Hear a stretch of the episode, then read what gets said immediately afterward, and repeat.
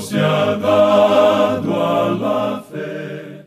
A través de la Biblia, un análisis de la Biblia libro por libro que le ayudará a crecer espiritualmente. Estos estudios fueron diseñados por el doctor J. Vernon McGee. Acompáñenos en este fascinante recorrido a través de la Biblia. La palabra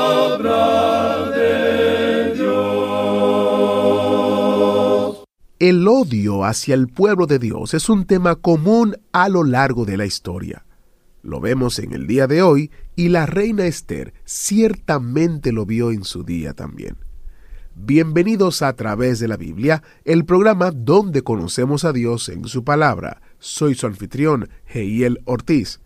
En el estudio de hoy, en Esther capítulo 3, versículos 7 hasta el capítulo 4, versículo 2, nuestro maestro Samuel Montoya nos explica que Satanás ha intentado destruir la nación de Israel, pero cada vez que lo ha intentado, Dios ha levantado como una especie de muro protector alrededor de ellos. Quédese con nosotros para aprender más acerca de esto. Y antes de entrar en el estudio de hoy, seguro usted recibió nuestro boletín y habrá visto la información sobre por qué estudiar el libro de Esther y el artículo acerca de la providencia.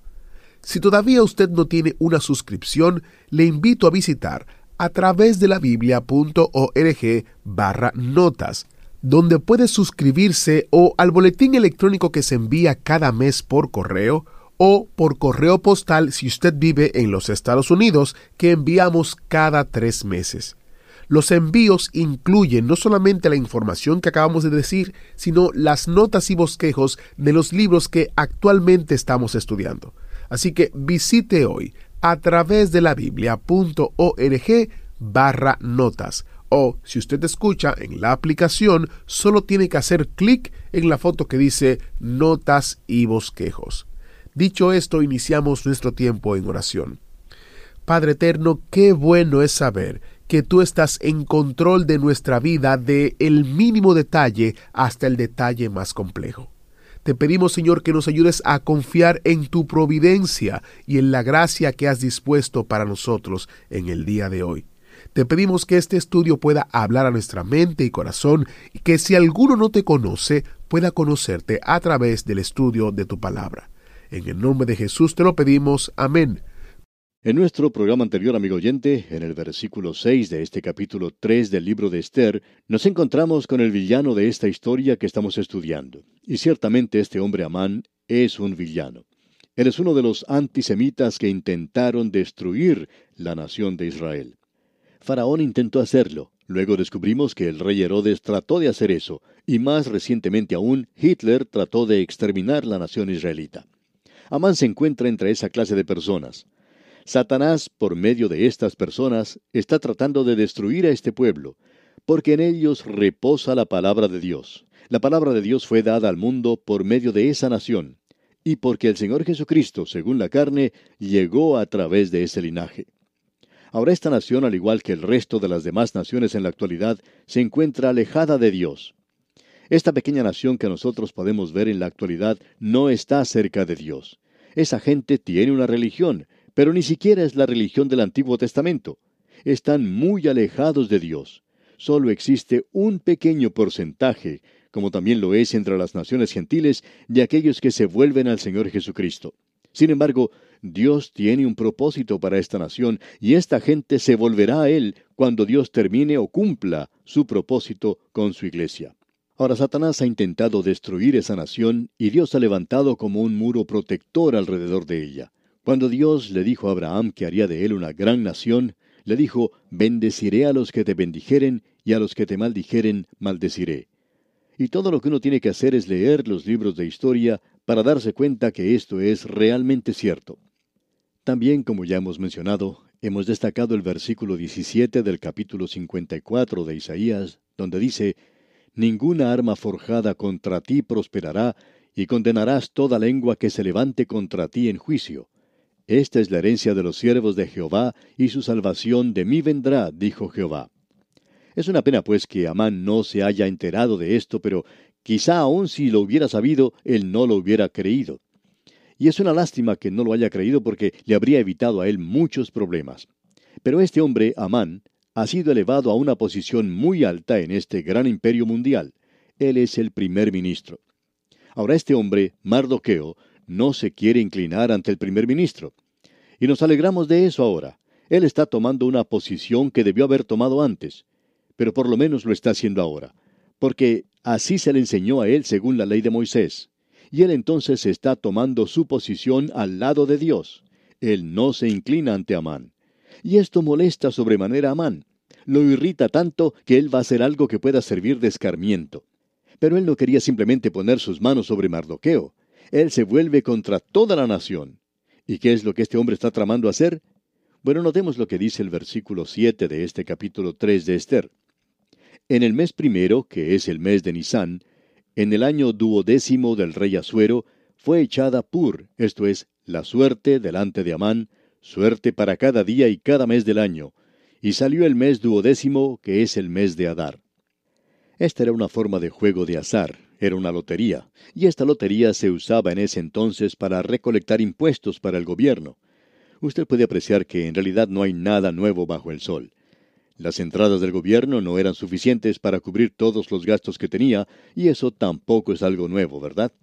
En la actualidad, nosotros tampoco podemos conseguir todo el dinero necesario. Y este rey Jerjes tenía muchas cuentas que pagar a causa de la guerra. Usted recordará que él llevó a cabo una campaña contra Grecia y que él necesitaba mucho dinero para realizar eso. Ahora Amán, aparentemente en su nueva posición en el gobierno, probablemente tiene acceso a los libros relacionados con los impuestos del reino y quizá aún tenía todo eso bajo su supervisión. En ese país se utilizaba este sistema de la lotería y lo hacían echando pur, o sea, la suerte. Como ya hemos dicho, esta era una forma de juegos de azar. Esto no era suficiente para las necesidades del gobierno y esto también es algo familiar. Ellos tenían que conseguir dinero de alguna otra manera. Ahora Amán era una persona muy rica y él vio ahora una oportunidad para lograr su propósito. Continuemos leyendo el versículo 8. Y dijo Amán al rey Asuero, Hay un pueblo esparcido y distribuido entre los pueblos en todas las provincias de tu reino, y sus leyes son diferentes de las de todo pueblo, y no guardan las leyes del rey, y al rey nada le beneficia el dejarlos vivir. Esta gente era diferente a las demás, sus leyes eran diferentes. Ellos obedecían la ley mosaica, aunque no habían regresado a su tierra obedeciendo a Dios, estaban siguiendo la ley mosaica esparcidos como estaban a través de todo el reino. Y como resultado, este hombre Amán dice, mire, esta gente es diferente y ellos son personas que probablemente deberían ser exterminadas. Él concibió una idea y era que él podía dar cierta cantidad de dinero para los tesoros del rey, y aparentemente la cantidad que él menciona era lo suficiente como para saldar el déficit existente. El rey, por supuesto, estaba muy interesado en un plan así. La mayoría de los políticos siempre lo están. Ellos constantemente están tratando de conseguir más dinero por medio de los impuestos. Y esto parece ser una buena escapatoria para el rey. Así que, en los versículos 9 y 10, veamos lo que dice Amán. Si place al rey, decrete que sean destruidos, y yo pesaré diez mil talentos de plata a los que manejan la hacienda, para que sean traídos a los tesoros del rey. Entonces el rey quitó el anillo de su mano y lo dio a Amán, hijo de Amedata Agageo, enemigo de los judíos. Y este rey ni siquiera se preocupa por preguntar quiénes eran estas personas a las que se quería exterminar. Él no sabía quiénes eran y ni siquiera estaba interesado en saberlo. Él simplemente le dijo a Amán, aquí está el anillo, y se lo entregó. Ese anillo que el rey le dio a Amán tenía su firma en él. Estaba allí para ser impreso en una especie de cera que se utilizaba en los tiempos pasados para lacrar una carta, digamos. Allí se imprimía la firma del rey. Es de notar que en esos días muy pocas personas sabían escribir y quizá el rey mismo no lo sabía hacer, pero ese anillo era la firma del rey. Por tanto, él simplemente se saca el anillo de su mano y se lo entrega a Amán y le dice, cualquier cosa que quieras hacer para exterminar a esas personas, lo puedes hacer con mi autorización. Quizá alguien diga, bueno, esto es ciertamente algo que no muestra ningún interés o compasión por la vida humana. Pero, ¿espera usted, amigo oyente, que este rey muestre compasión por la vida humana? Él había disipado su riqueza, la riqueza de su reino, en una campaña guerrera contra Grecia. Existen diferentes opiniones en cuanto al número de personas que murieron en esa campaña, pero quizá haya alcanzado a unos dos millones. Pero eso no le molestaba a él en lo absoluto. No le molestaba para nada que dos millones de hombres hubieran sacrificado sus vidas por una equivocación suya. Ahora, de todos modos, él entrega su anillo a su primer ministro y Amán lo va a utilizar. Continuemos leyendo los versículos 11 y 12 de este capítulo 3 de Esther. Y le dijo, La plata que ofreces sea para ti, y asimismo el pueblo, para que hagas de él lo que bien te pareciere. Entonces fueron llamados los escribanos del rey en el mes primero, el día trece del mismo, y fue escrito conforme a todo lo que mandó Amán, a los sátrapas del rey, a los capitanes que estaban sobre cada provincia, y a los príncipes de cada pueblo, a cada provincia según su escritura, y a cada pueblo según su lengua. En nombre del rey Asuero fue escrito y sellado con el anillo del rey. Él lleva este mensaje a través de todo el imperio. Era un esfuerzo mayúsculo. Usted recordará que el imperio de los Medas y los persas se extendía desde la India a través de Asia hasta el mar Mediterráneo. De allí continúa hacia Europa, incluye toda Asia Menor y alcanza hasta África a través de Egipto hasta Etiopía. Era un reino muy amplio. Y había gente allí que hablaba muchos idiomas, por lo menos 127. Pero uno también debe darse cuenta que había muchas tribus diferentes en estas provincias. No sé cuántas hayan sido ellas, pero cuando uno las pone todas juntas, se da cuenta que hay gran cantidad de idiomas y como resultado, este decreto, esta ley del rey, tenía que ser escrita en el idioma de todos esos pueblos. Esto es un proyecto del gobierno bastante grande. Así es que se llama los escribas, y de seguro que para llevar a cabo los negocios de este reino en esos días era algo bastante complicado y vasto.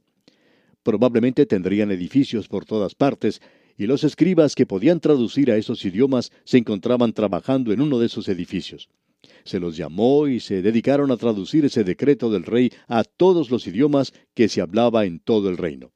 Luego tuvieron que hacer varias copias porque tenían que tener suficientes para alcanzar a toda la provincia. A las puertas se encontraban atados los dromedarios, los camellos, los burros y algunos mensajeros que corrían simplemente a pie. Todos estos mensajeros llegaban, tomaban las copias que les correspondía y salían en dirección a la ciudad que les tocaba. La gente que vivía en la capital, Susa, podía observar toda esta actividad y pensaba, bueno, está sucediendo algo que es de mucha importancia para la nación. Todo este movimiento en la ciudad capital les llamaba la atención. Y luego esa ley es publicada en la misma ciudad. Leamos el versículo 13. Y fueron enviadas cartas por medio de correos a todas las provincias del rey, con la orden de destruir, matar y exterminar a todos los judíos, jóvenes y ancianos, niños y mujeres, en un mismo día, en el día trece del mes duodécimo, que es el mes de Adar, y de apoderarse de sus bienes. Así era el decreto que estaba siendo publicado. Era un decreto antisemita de la peor clase. Esa clase de infección ha contagiado a toda la raza humana. Y su base es satánica. No interesa lo que usted pueda pensar de los judíos, amigo oyente, pero usted y yo como creyentes no debemos tomar parte en ninguna clase de antisemitismo. Eso es satánico, no es de Dios. Después de todo, Dios es misericordioso y Él ha sido misericordioso con nosotros. Él será misericordioso con ellos. Prosigamos ahora con el versículo 14 de este capítulo 3 de Esther. La copia del escrito que se dio por mandamiento en cada provincia fue publicada a todos los pueblos a fin de que estuvieran listos para aquel día. Usted se puede dar cuenta del efecto que esto había tenido sobre esta gente. Sigamos adelante ahora con el versículo 15. Y salieron los correos prontamente por mandato del rey, y el edicto fue dado en Susa, capital del reino. Y el rey y Amán se sentaron a beber, pero la ciudad de Susa estaba conmovida. La capital del reino, Susa, estaba perpleja. La gente de esa ciudad no podía comprender todo esto. Esta gente no era traidora, ellos no habían cometido ningún crimen. ¿Y por qué se debería tomar medidas tan extremas como esta, la de tratar de exterminarlos? Así es que, a través de todo el reino, los mensajeros del rey llevan este decreto. Cuando esta gente que vivía en la capital recibió primero la noticia, quedaron totalmente conmovidos. Pero eso no le molestó para nada al rey. Él y Amán se sentaron juntos y se pusieron a beber. Allí pasaron unos momentos muy alegres. Pero el rey no se había dado cuenta que ese decreto, que esa ley, también tenía un efecto sobre la reina. Él no sabía aún que ella pertenecía a la nación de Israel y no se había percatado de ello. Él se dará cuenta de eso muy pronto, pero la ley se ha publicado para exterminar a todo ese pueblo.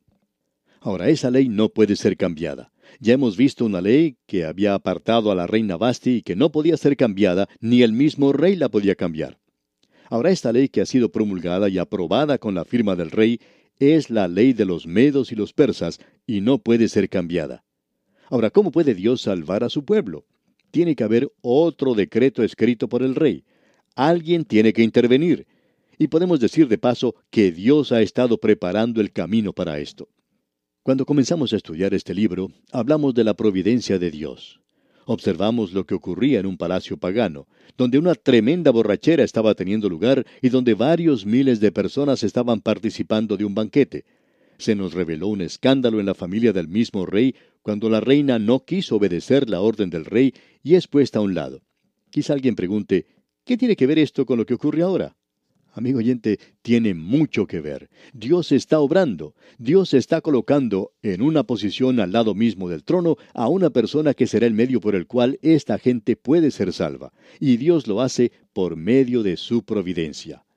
Este rey nunca dijo, bueno, yo quiero hacer la voluntad de Dios. Él no está interesado en la voluntad de Dios, pero Dios va a controlar la situación. Podemos pensar en otro incidente.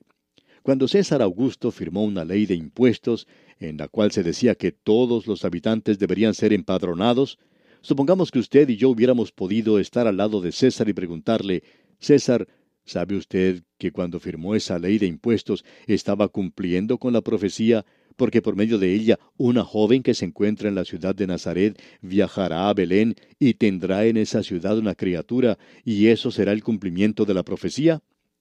Pensamos que César se hubiera reído de nosotros y dicho, yo no sé nada de ese asunto de las criaturas, pero sé lo que estoy haciendo sobre los impuestos.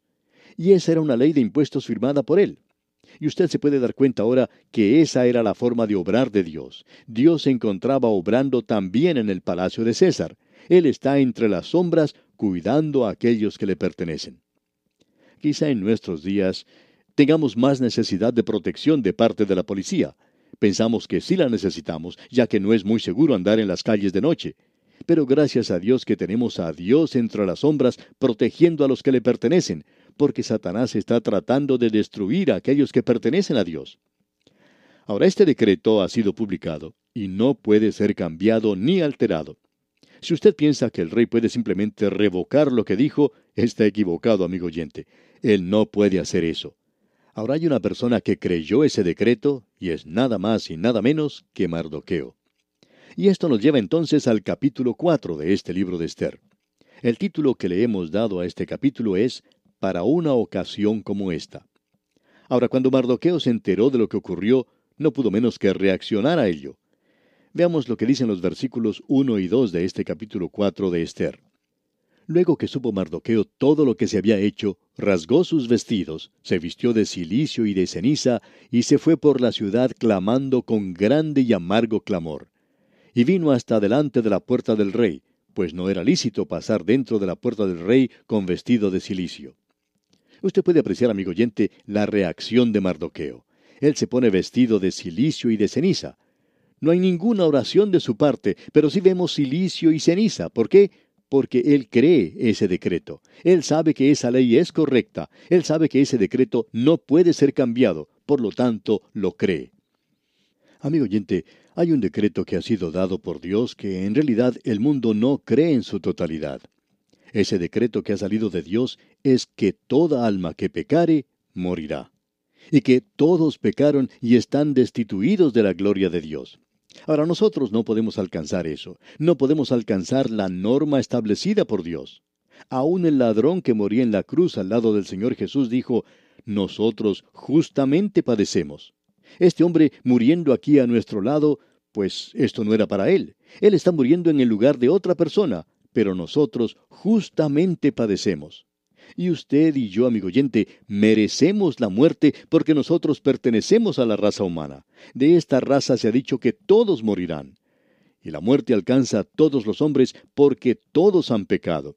Hemos pecado en Adán y la muerte ha pasado a todos nosotros. Y aún un pequeño bebé puede morir. Se ha decretado que todos los hombres mueran, y después de la muerte viene el juicio. Hay muchas personas que hoy piensan que eso ha sido cambiado. Ellos opinan que eso ha sido alterado, piensan que de una manera u otra Dios va a llegar a ser un poco blando y, sentimental y que Dios no será capaz de realizar ese propósito. Después de todo, Él ama a todos, ¿verdad? Y Él es así verdaderamente, no puede cambiar eso. Pero Él nunca lo va a salvar a usted por medio de su amor, Él lo salva por su gracia. Por gracia sois salvos, dice la Biblia. Ese decreto tampoco ha sido cambiado. Hay algunas personas que opinan que la Biblia dice que la gente no es pecadora.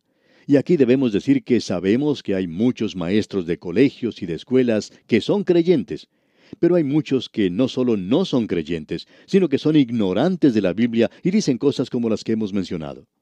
La Biblia dice que usted es pecador, y usted y yo, amigo oyente, pertenecemos a esa raza en la actualidad. Eso no ha sido cambiado. Si usted quiere una prueba de ello, amigo oyente, simplemente lea el periódico de hoy y se podrá enterar de lo que ocurre en todo el mundo. Esas personas que allí son mencionadas no son niñitos de una escuela dominical que están mintiendo, que están robando, que están asesinando, que están asaltando a la gente en las calles. No hay ni siquiera seguridad para que una persona pueda andar tranquila por las calles hoy. ¿Por qué es eso?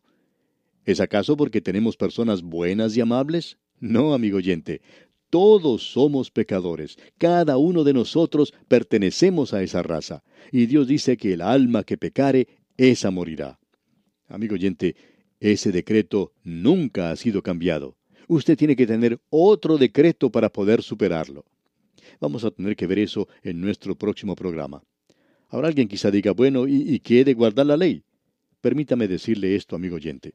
La Biblia dice, maldito todo aquel que no permaneciere en todas las cosas escritas en el libro de la ley para hacerlas.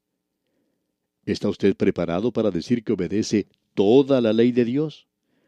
Yo no creo que exista una sola persona hoy que pueda hacer una declaración así, a no ser que sea alguien completamente ignorante de lo que la palabra de Dios dice. Puede ser tan ignorante como los que mencionamos anteriormente, sobre esos maestros que dicen que la Biblia no enseña que la gente es pecadora. Pero eso es todo lo que la Biblia enseña, esa es la razón por la cual Cristo vino a este mundo. Él dijo que vino a este mundo a salvar a los pecadores. Él dice, yo no vine a buscar a los justos, sino a buscar a los pecadores. ¿Sabe usted por qué él dijo que no venía a buscar a los justos? Porque no hay ni siquiera uno. Él vino a buscar a la familia humana porque todos somos pecadores, y Él es el único que le puede ofrecer salvación en la actualidad. El Señor Jesucristo dijo, Nadie viene al Padre sino por mí. Acuda pues usted a Cristo Jesús ahora mismo, amigo oyente, y sea salvo por él. Y así ponemos punto final al estudio de hoy, pero contamos con su fiel sintonía en el próximo programa cuando proseguiremos este interesante estudio en el capítulo 4 del libro de Esther. Mientras tanto, deseamos a usted una vida de estrecha comunión con el Señor. Agradecemos que nos acompañara en el estudio de hoy. Le invitamos a que visite nuestro sitio en internet a través de la biblia.org. Ahí puede suscribirse para recibir las notas y bosquejos de lo que estamos estudiando y noticias del ministerio. También encontrará la variedad de libros y materiales gratuitos que tenemos para usted. El sitio es a través de la biblia.org. Todo lo que hacemos es posible gracias al Señor y a personas como usted que se unen a nosotros en la obra de llevar la palabra entera al mundo entero. A través de la Biblia es una producción de Radio Transmundial.